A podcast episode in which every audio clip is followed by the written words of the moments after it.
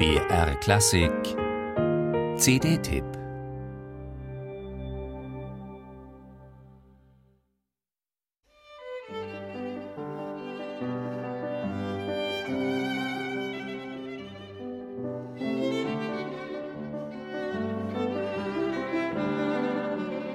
Wirklich schöne Aufnahmen der Violinsonaten von Wolfgang Amadeus Mozart sind gar nicht so häufig.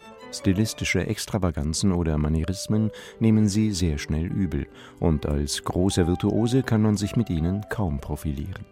Wer sich als Geiger für wichtiger hält als den Klavierpartner, kann eigentlich gleich nach anderer Literatur suchen. Sonaten für Klavier und Violine nannte Mozart sie, nicht umgekehrt. Sie leben vom gegenseitigen Respekt der Interpreten, sind Dialoge auf Augenhöhe. Gelingt das, dann allerdings entfalten sie, wie so oft bei Mozart, eine unglaubliche Schönheit, versprühen extreme Lebensfreude oder singen von tiefer Einsamkeit und Trauer.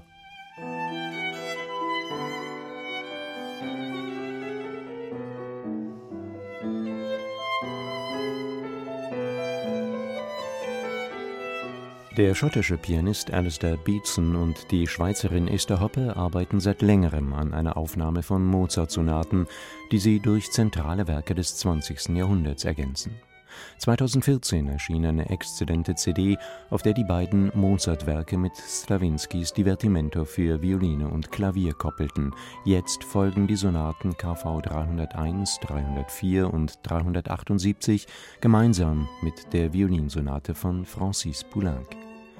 Wie schon seinerzeit macht ihr Mozart einfach nur Freude. Unglaublich differenziert arbeiten Hoppe und Beetson die Feinheiten der G-Dur und der E-Moll-Sonate heraus, beide aus dem Jahr 1778, doch völlig unterschiedlich im Charakter. Fantastisch lebendig und musikantisch wirkt die G-Dur-Sonate, während die dunklen, fast schon unheimlichen Regionen der E-Moll-Sonate ins Dämmerlicht expressiver Dramatik und fahler Melancholie getaucht werden. Das überzeugt umso mehr, als Beatson und Hoppe die heiklen stilistischen Grenzen dieser Musik niemals sprengen oder Details überzeichnen.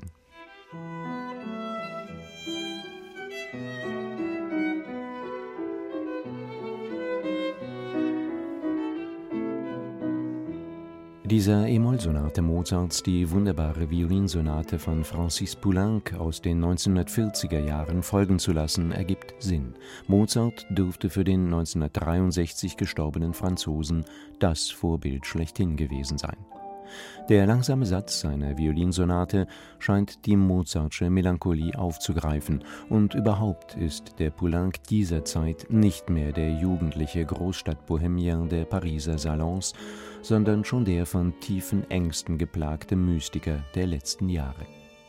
Hoppe und Beetson lassen der viel zu selten gespielten Violinsonate absolute Gerechtigkeit widerfahren, ein bestens aufeinander eingehendes, eingespieltes und wirklich miteinander musizierendes Duo, das Kammermusik im besten Sinne macht